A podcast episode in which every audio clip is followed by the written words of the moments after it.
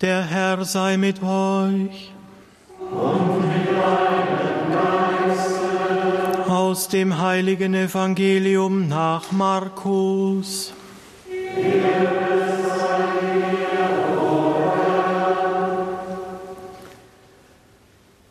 In jener Zeit sprach Jesus zu seinen Jüngern, mit dem Reich Gottes ist es so, wie wenn ein Mann Samen auf seinen Acker sät. Dann schläft er und steht wieder auf. Es wird Nacht und wird Tag. Der Samen keimt und wächst und der Mann weiß nicht wie. Die Erde bringt von selbst ihre Frucht. Zuerst den Halm, dann die Ähre, dann das volle Korn in der Ähre. Sobald aber die Frucht reif ist, legt er die Sichel an, denn die Zeit der Ernte ist da. Er sagte, Womit sollen wir das Reich Gottes vergleichen? Mit welchem Gleichnis sollen wir es beschreiben? Es gleicht einem Senfkorn. Dieses ist das kleinste von allen Samenkörnern, die man in die Erde sät. Ist es aber gesät, dann geht es auf und wird größer als alle anderen Gewächse und treibt große Zweige so dass in seinem Schatten die Vögel des Himmels nisten können. Evangelium unseres Herrn Jesus Christus.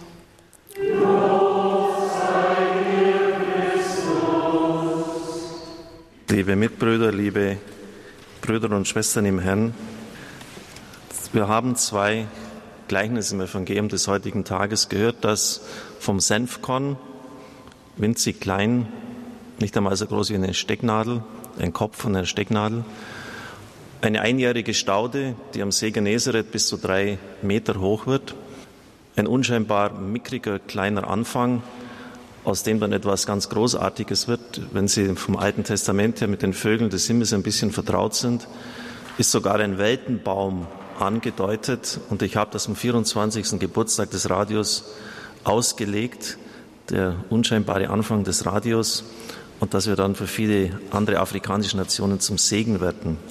Ich möchte mich heute aber mit dem anderen Gleichnis der selbst wachsenden Saat auseinandersetzen. Gott wirkt das Entscheidende, bedeutet das doch. Der Mensch, der schläft, wieder aufsteht, es wird Abend, es wird Morgen, erinnert übrigens an die Genesis, es wird Abend, es wird Tag und das, der nächste Tag kommt dann an das Werk der Schöpfung. Und der Mensch kann eigentlich nichts anderes tun als abwarten, das geschehen lassen. Wenn er dann nervös an der Pflanze, Pflanze zupft, jetzt wachs halt mal endlich, dann zerstört er es eigentlich nur. Das widerspricht aber vielen anderen Reden und Gleichnissen des Herrn. Und zwar solchen, bei denen vom Menschen eine maximale Aktion erwartet wird, ein Einsatz bis zum letzten. Auch die letzten Energiereserven müssen aktiviert werden. Der Mensch soll beherzt zugreifen, alles tun, um das ewige Heil zu gewinnen. Ich nehme hier noch einmal die Geschichte von dem ungerechten Verwalter, der seinen Herrn betrügt, die Schuldscheine fälscht und dann, wenn er hinausgeworfen wird, bei seinen früheren Gläubigen unterzukommen. In Tateinheit vollbringt der Mann Urkundenfälschung, Betrug, Veruntreuung und Bestechung. Vier. Wir haben einen ehemaligen Kriminaler hier unter uns, Herr Eisert, der auch das, die Lesung vorgetragen hat. Ähm, und er kennt das, wenn Leute eine richtige kriminelle Energie haben. Das ist unglaublich, was die alles zustande bringen, wenn die ein Ziel erreichen wollen. Und das Erstaunliche ist, Jesus sagt, nehmt euch den Burschen als Vorbild, macht's genauso. Wenn es um das ewige Heil, um das Reich Gottes geht, darf euch nichts zu viel und zu hoch sein. Und das sind schon, meine lieben Zuhörer, liebe Brüder und Schwestern hier in unserer Kirche, das sind unglaubliche Spannungsbögen. Ja, was ist denn jetzt dran? Abwarten äh, und Tee trinken und die Dinge jetzt mal reifen lassen, wo ich einfach nichts tun kann. Und wo muss ich jetzt richtig in die Pedale treten? Ja, was ist denn jetzt dran? Und wie kann ich das eine vom anderen unterscheiden? Wenn ich nichts tue, kann es mir nämlich so passieren, dass es mir geht wie dem einen Kriminellen, der dann Angst hat, eines Tages als Bettler wiederzufinden, weil nicht rechtzeitig seine Zukunft sich gesichert hat. Schauen wir zunächst einmal auf dieses, auf die eine Seite der Aktivität. Wir können doch nicht alles treiben lassen, so nach dem Motto, der Herrgott wird schon richten. Es ist doch Aktion von unserer Seite her angesagt. Und gerade der deutschen Mentalität entspricht das ja so. Schauen wir zum Beispiel auf das Radio, aber zuvor noch auf die Kirche. Mit welcher Behebigkeit haben wir es dort zu tun? Wir nehmen fast gar nicht wahr, dass die Zeiten sich geändert haben. In den 50er, 60er Jahren ist Nachwuchs dadurch entstanden, dass wir ein kirchliches Milieu hatten, das die Leute geprägt hat, mehr oder weniger, und dass wir kinderreiche Familien hatten. Der Nachwuchs war also von vornherein garantiert. Aber diese Milieus sind nicht nur weggebrochen, sie haben sich mittlerweile auch gegen uns gestellt und die Kinderarmut in Deutschland ist ja sprichwörtlich schon geworden. Wenn Sie diese ganzen Ismen anschauen und bedenken, welche Auswirkungen die für die Glaubensweitergabe haben, Relativismus, es wird alles eingeebnet. Jeder soll nach der eigenen Fassung selig werden. Individualismus. Da können Sie dann, wenn jeder nur noch auf das eigene schaut, gemeinsam nichts mehr voranbringen. Jedem das Seine, mir das meiste. Brot für die Welt, Fleisch für mich. Sie kennen diese ganzen Sponti-Sprüche. Materialismus. Nur noch auf das Äußere fixiert. Die geistigen Werte. Mein Gott, was ist das schon? Hedonismus eine ausufernde Sexualität, der pornografische Totalschaden ist doch schon längst eingetreten, hat jemand mal gesagt. All diese Ismen, da gibt es noch viele, äh, die sind natürlich extrem schädlich für den Glauben, weil sie auch praktisch gelebt werden. Und dementsprechend leer sind die Kirchen und geistlich ausgehöhlt oft auch eine Verkündigung. Und irgendwie haben wir das in der Sakramentenpastoral noch gar nicht realisiert. Jemand hat mal gesagt, die Sakramentenmaschinerie läuft nach wie vor mit davonlaufendem Erfolg. Das geht schon fast auf 100 Prozent zu, wenn, wenn, also das haben auch Bischöfe bestätigt, wenn Leute, Kinder gefirmt werden. Das ist jetzt endgültig das, die Verabschiedung von der Kirche. Also müssen wir doch mal überlegen, was müssen wir da tun? Macht doch etwas. Und es gibt ja viele Modelle. Kardinal Kasper erwähnt immer wieder römische Gemeinden, die er erlebt hat. Es gibt Alpha-Kurse. Es gibt, es gibt viele Möglichkeiten, wie wir uns neu und anders aufstellen können aber man lässt es einfach mal noch laufen. Also eine Behebigkeit. Man müsste doch aktiv werden. Das kann man doch nicht so treiben lassen, die ganzen Dinge. Und beim Radio ist es ähnlich. Ich bin Chef von 65 Leuten und habe früher die Personalführung selber gehabt. Und wenn da Schwierigkeiten sind, und die wird es immer geben, ist meine Lebenserfahrung, dass sie sie nicht von selbst lösen. Aber wenn man mit den Leuten spricht und, äh, und auch teilweise auch einsichtig sind, du musst handeln. Und ich sage es vielleicht ein bisschen drastisch, ein faules Obst in der Obststeige steckt die anderen an. Also musst du schauen, dass du das Problem löst, weil sonst äh, läuft das in eine ganz verkehrte Richtung. Es ist aktives Steuern angesagt. Oder wir hatten oft auch in diesen 25 Jahren Situationen, in denen es in finanzieller Hinsicht eng wurde. Und was ich dann hasse, aber generell ich zwar nicht mag, das ist dieser Kaninchenblick vor der Schlange. Alles furchtbar, kann man jetzt nichts machen, ist halt so Schicksal. Ja, gar nichts ist Schicksal. Hier ist die Novene zum heiligen Josef. Jeder betet jetzt bitte schon mit in der Leiterrunde. Vertrauen wir ihm. Und ich habe wirklich Vertrauen auf ihn. Dann nutzt bitte schon die Instrumente des Radios, die wir haben. Homepage, äh, Social Media, Rundbrief und vor allem das Radio selber. Und da haben wir oft wirklich Wunder erlebt, wenn es manchmal eng geworden ist. Manchmal schon am Nachmittag, ich gebe euch 60.000, 100.000 Euro, äh, haben sie dann schon wieder die Probleme gelöst. Ich meine jetzt nicht einen blinden Aktivismus, dass man jetzt dann äh, unbedingt etwas gleich lostreten muss. Wir haben das auch sehr gut bedacht, auch im Gebet. Aber man muss handeln, bevor das Schiff auf Riff läuft. Und Sie kennen ja sicher auch äh, diesen Spruch, auch wenn er theologisch sehr fragwürdig ist, hilft dir selbst, dann hilft dir Gott. Und da gibt es im Evangelium wirklich, äh, ich habe das schon erwähnt mit diesem betrügerischen Verwalter, viele Beispiele. Ich darf hier Klaus Berger in seinem Bestseller Jesus zitieren. In all diesen Skandalgleichnissen geht es nicht um eine Welt der Liebe und Betulichkeit, sondern um die grausame Welt, um die Welt, wie sie halt wirklich ist. Und die Typen, die Jesus zeichnet, sind mitten aus dem Leben, sogar aus dem wilden Westen gegriffen. Da sehen Sie, wie sie nebeneinander stehen. Den betrügerischen Verwalter, den eitlen Bräutigam, nur weil die, die Damen da nicht rechtzeitig bereit sind, kommt erst um Mitternacht. Und die stehen einfach vor verschlossener Tür, die können anklopfen, wie sie wollen, er lässt sie nicht rein. Den kapitalistischen Unternehmer, auch damals war es nicht einfach möglich, fünf Talente innerhalb kurzer Zeit zu zehn zu machen, ohne dass sie Mafia-Methoden anwenden. Und der Herr sagt, derartige Typen sind genau die richtigen, anhand derer könnt ihr lernen. Er appelliert immer an die letzten Leistungsreserven in den Menschen, an die letzten Lebensinstinkte. Das Außergewöhnliche der Figuren in den Gleichnissen dient dazu, den Menschen restlos herauszufordern. Denn der betrügerische Verwalter wie der verlorene Sohn und viele andere retten in gefährlicher Situation ihr Leben durch Fantasie oder durch riskante, einschneidende Maßnahmen. Und der kapitalistische Unternehmer, der die Pfunde anvertraut bekommt, ist genauso überstreng wie der rücksichtslose Bräutigam, der die törichten Jungfrauen vor die Tür setzt. Mit beiden Figuren sagt Jesus, so kann es im Leben zugehen. Macht euch darauf gefasst, es ist kein Kinderspiel, wenn die Seele auf dem Spiel steht. Jetzt haben wir ein Problem. Also wenn wir auf diese Weise äh, aktiv werden sollen, stellt uns der Herr erst dieses Gleichnis vor Augen. Die Saat wächst selbst. Du kannst eigentlich gar nicht so viel dazu tun. Ich darf jetzt in den Gedanken hier Gerhard Lofink, eines seiner letzten und bekanntesten Bücher, hat es mir persönlich zugeschickt mit Widmung, die 40 Gleichnisse Jesu vortragen. Der Bauer wartet, er legt sich nieder, er schläft.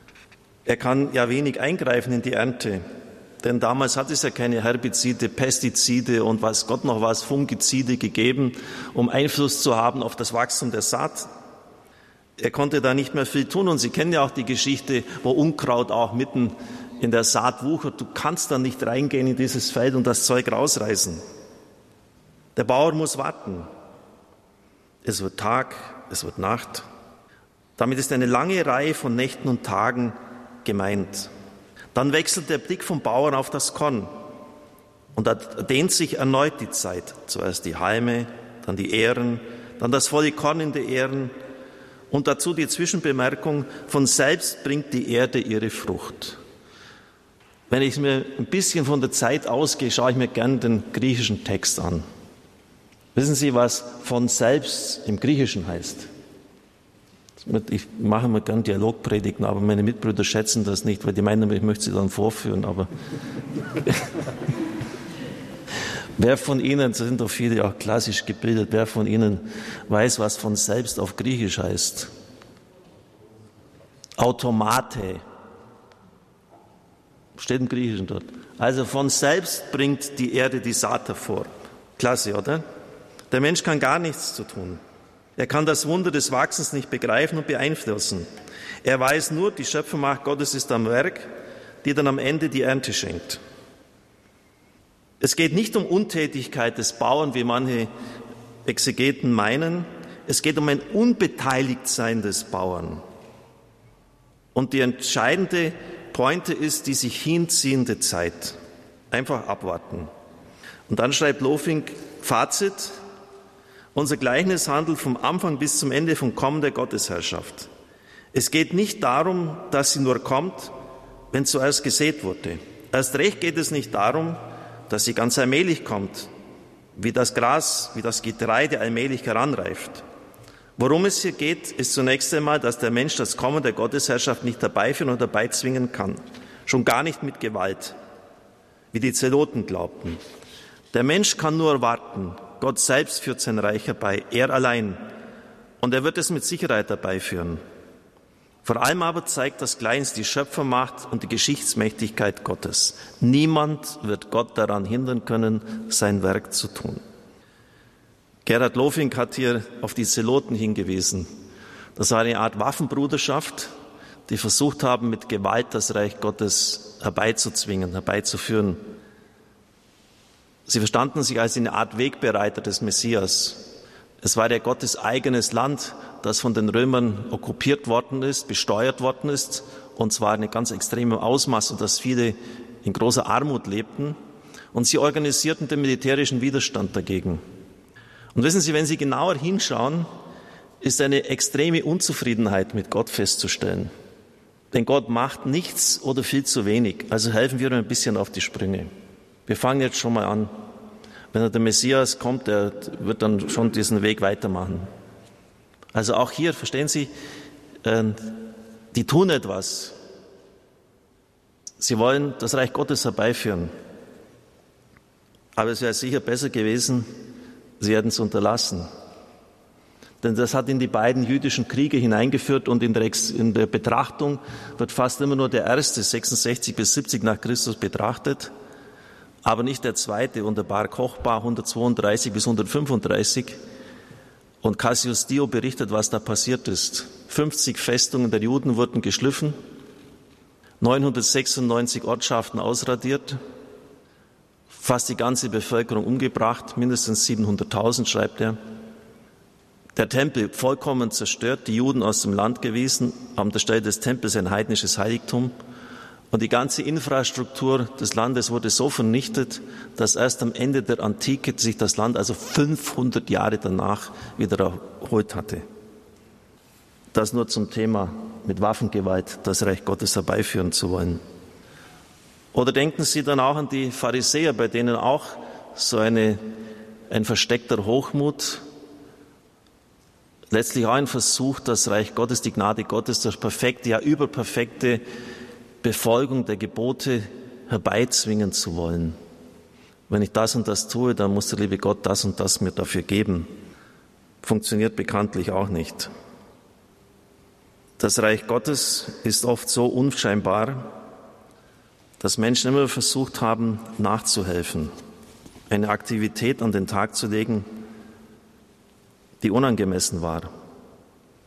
Liebe Brüder und Schwestern im Herrn, und auch das haben wir oft erfahren im Radio. Wenn Gott wirklich nicht die Türen öffnet, wenn er nicht selber vor dir hergeht, dann kannst du machen und tun, was du willst. Es bewegt sich einfach nichts.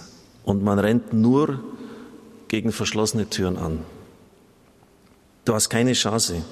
Auch wenn die Umstände noch so dafür sprechen, jetzt für eine früheren Zeiten für eine UKW-Bewerbung, wenn die Zeit nicht reif ist, vor allem wenn du nicht reif bist, wenn die Mannschaft nicht reif ist für so ein großes Geschenk wie das Digitalradio, und Gott weiß das ja,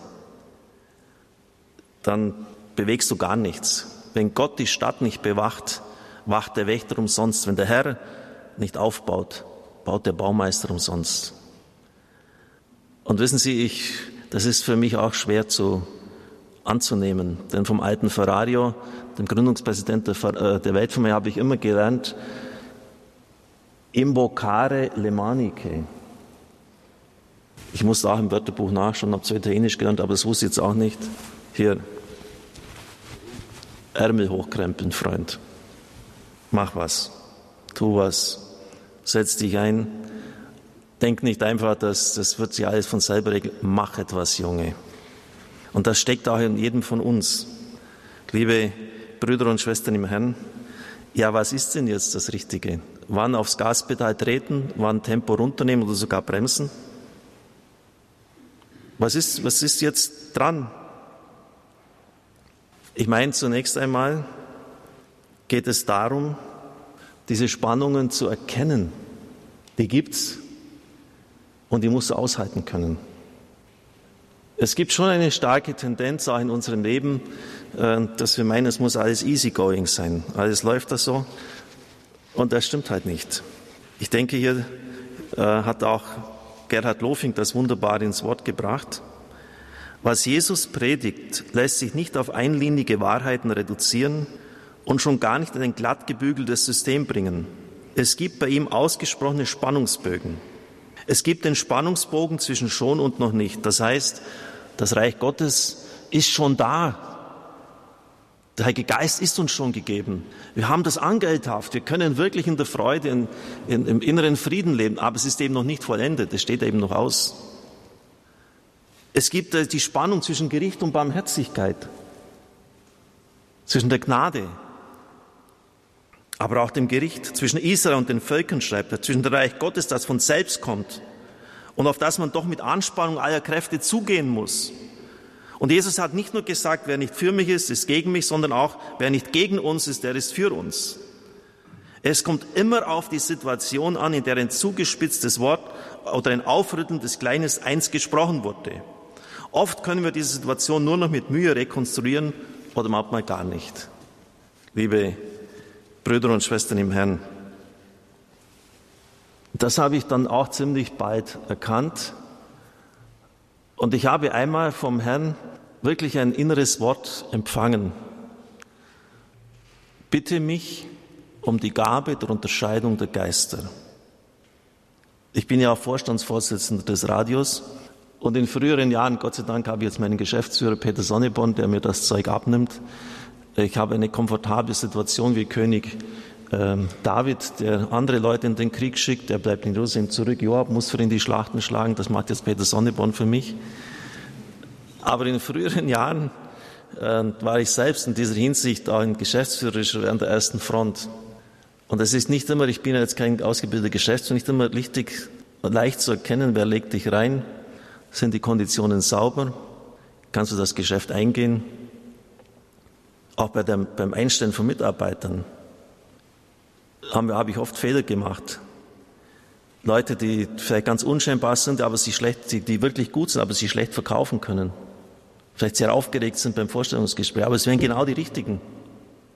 Oder andere, die da sich super präsentieren können, super verkaufen können, aber es sind einfach nur Ohrenbläser. Also das ist, das möchte ich Ihnen einfach auch weitergeben für all Ihre persönlichen Lebenssituationen. Ein ganzes Jahr habe ich bei jeder Messe das hingelegt, bitte gib mir die Gabe der Unterscheidung der Geister, dass ich erkenne, was jetzt dran ist. Aktiv zu werden, an die Front zu gehen, etwas zu tun oder einfach zu sagen, Herr, es ist jetzt dein Job, mach du es. Es ist eine Sache auch zum Zweiten der Lebenserfahrung. Ich bin jetzt ja auch mittlerweile nicht mehr der Jüngste. Und wenn man jünger ist, da nimmt man das die Dinge in der Hand. Und das schaffen wir, das reisen wir vorwärts und das machen wir. Und je älter ich werde, desto mehr merke ich, das Entscheidende macht doch wirklich der Herr Gott. Und schauen Sie, wir haben zweimal richtig Geld gebraucht im Radio. Als wir das Medienhaus gebaut haben, äh, ich wusste nur, wir müssen es jetzt tun, weil sonst stehen mit dem Rücken zur Wand. Es ginge mit Malmhof da nicht mehr weiter, ist alles zu klein geworden. Aber was tun wenn das Geld nicht da ist? Und dann war diese sagenhafte Story, wo eine Frau gesagt, bei uns, bei mir liegen viele Kilo Gold herum, brauchst bloß holen. Oder das andere war, wir haben wirklich auch gezittert im Vorstand mit dem Digitalradio. Wir wussten ja, 1,2 Millionen stehen am Ende äh, wie sollen wir das aufbringen? Da hat uns eine Frau wertvolle Grundstücke gegeben. Das kannst du doch einfach nicht machen. Also das, das war wirklich auch eine Lebenserfahrung. Der Herr macht das Entscheidende. Oder dass genau die richtigen Mitarbeiter zum richtigen Zeitpunkt gekommen sind. Und viele andere Dinge mehr. Und da einfach auch dann nur noch staunen und dem Herrn danken. Ja, Herr, du machst es richtig. Es ist wirklich so. Wie Ignatius es einmal gesagt hat, Ignatius von Loyola, so sich zu verhalten, als ob alles von dir hängt, abhängt, aber alles von Gott und seiner Hilfe, seiner Gnade erwarten. Er hilft dir schon. Natürlich ist das Vertrauen oft bis zum Äußersten herausgefordert, denn der liebe Gott handelt meist erst fünf Minuten vor zwölf. Und dann vielleicht das Entscheidende, und das möchte ich jedem von Ihnen weitergeben, und da hilft uns wirklich die spanische Mystik weiter, das alles Entscheidende hängt auch mit dieser Gabe der Unterscheidung der Geister zusammen. Das besteht darin, sich ganz Gott zu öffnen, sich von ihm führen zu lassen. Und das heißt Spirituality first, Spiritualität zuerst. Das musste ich auch lernen, dass ich nicht meine Beziehung zu Gott dem Druck des Kalenders und der Arbeit opfere. Das habe ich nämlich in bestimmten Abschnitten meines Lebens getan und den Preis dafür bezahlt. Heute weiß jeder, dass ich von zwei bis vier am Nachmittag mitten in der besten Arbeitszeit von niemand gestört werden will. Ich bete den Rosenkranz meistens beim Spazierengehen, mein Brevier. Ich mache eine Stunde, wenn es mir ausgeht, auch am Abend Betrachtung. Davon lebe ich. Und wenn ich das kürze, bezahle ich den Preis. Und die Mitarbeiter merken es auch. Und das ist die innerste Mitte. Und wissen Sie, wenn Sie das gar nicht anstreben, dann werden Sie die Zeit auch nicht dafür finden. Aber wenn Sie erkennen, das ist das, ist das Entscheidende, meine Beziehung zu Gott, dann gibt es Wege und Mittel, dass Sie das pflegen können. Und ich kann es Ihnen nur weitergeben. Und ich, ich mache mir gar keine Gedanken, was ich heute predigen soll. Natürlich lese ich die entsprechende theologische Literatur, aber der Herr gibt es mir dann, ich, ich staune einfach nur und habe nie Ladehemmung bei den Predigten. Ich notiere mir einfach dann noch schnell die Gedanken, als ob es mir einer wirklich eingeben würde. Und das ist einfach auch die Frucht dessen, dass ich mir einfach um diese Beziehung zu Gott mühe. Und dann vielleicht, von, ich habe meine Mitbrüder darauf aufmerksam gemacht, lest doch mal nach bei Teresa von Avila am 15. November. Keiner von Ihnen wusste diese Stelle. Das ist eine Anweisung für modernes Management. Denn worum, worum geht es bei modernem Management? In kurzer Zeit, mit wenig Einsatz, sehr viel erreichen. Und genau diese drei Punkte, in kurzer Zeit, sehr viel Einsatz, sehr, sehr wenig Einsatz, sehr viel erreichen, schreibt Theresa von Avila am 15. Oktober, schaut's nach, liebe Mitbrüder, wenn ihr Brevier zu Hause habt, wem Gott diese Gnade der Liebe gibt, der vollbringt in kurzer Zeit unter Einsatz weniger Kraft sehr viel. Und das funktioniert, wenn du dich ganz Gott öffnest. Dann machst du genau das, was jetzt dran ist. Und nichts anderes. Und das spürst du im Inneren. Und dann ist dort das Apostolat fruchtbar. Und ich habe schon öfters gesagt, ich möchte zum Schluss euch nochmals vor Augen führen. Es gibt diese Fruchtbarkeit des Apostolats in vier Stufen. Das erste ist, es geht um eine Bewässerung eines riesigen Feldes. Du gehst jetzt mit dem Kübel und tränkst das Feld. Viel Spaß. Das zweite ist, du hast ein Schöpfrad, das sich dreht und legst jetzt also Kanäle an in das Feld hinein. Das dritte ist, du lenkst einen Fluss in das Feld hinein. Man muss natürlich auch immer dann äh, schauen, dass die Bewässerungskanäle offen ist. Und das vierte ist, und das ist das Apostolat auf der letzten Stufe, nämlich wenn der Mensch wirklich ganz mit Gott eins geworden ist, also sechste und siebte Stufe geistige Vermählung, geistliche Hochzeit, es kommt der Regen. Es kommt der Regen auf dieses Feld. Und das erklärt die Fruchtbarkeit der Heiligen. Also es geht im letzten eigentlich um gar nichts anderes als um Heiligkeit. Und wer sagt das in einem Management-Seminar? Es geht um deine Beziehung zu Gott. Und dann bist du auch fruchtbar. Und dann weißt du, das, das ist wirklich die Lösung. Dann weißt du ganz genau, was jetzt dran ist. Aufs Gaspedal treten, Tempo rausnehmen oder gar bremsen.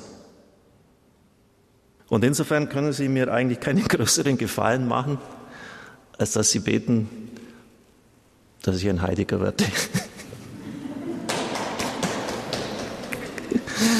Ja, ich bin es nicht, aber man kann ja bis zum Schluss hoffen. Das ist das Entscheidende, das ist der Schlüssel. Und das lehrt uns die Mystik. Aber Johannes vom Kreuz, lesen Sie die Texte bei ihm nach im geistlichen Gesang. Er sagt, äh, wie viel könnte man darüber schreiben? Ihr müsst euren Aktivismus beenden. Ihr müsst ganz innerlich werden und dann werdet ihr mit einer einzigen Tat mehr verbringen als andere mit vielen anderen Taten. Und ihr werdet genau erkennen, ist die Türe offen oder nicht.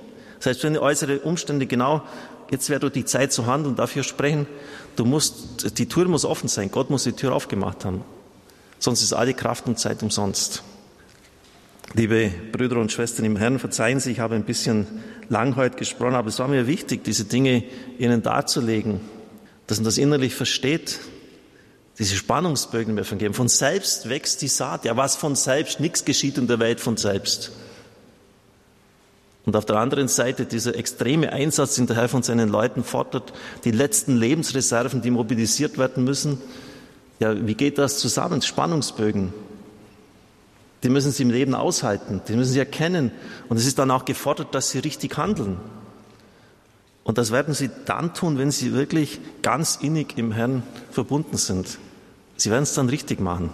Und das geschieht nicht von heute auf morgen. Sie werden trotzdem noch Fehler machen, aber die, die Trefferquote wird immer besser werden.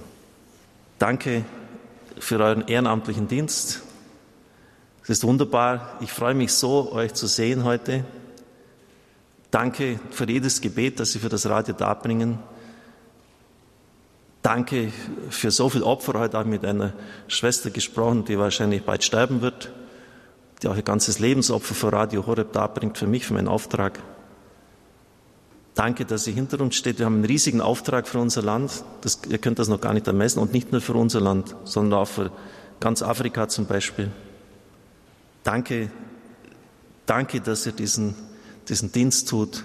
Danke, dass ihr uns helft. Amen.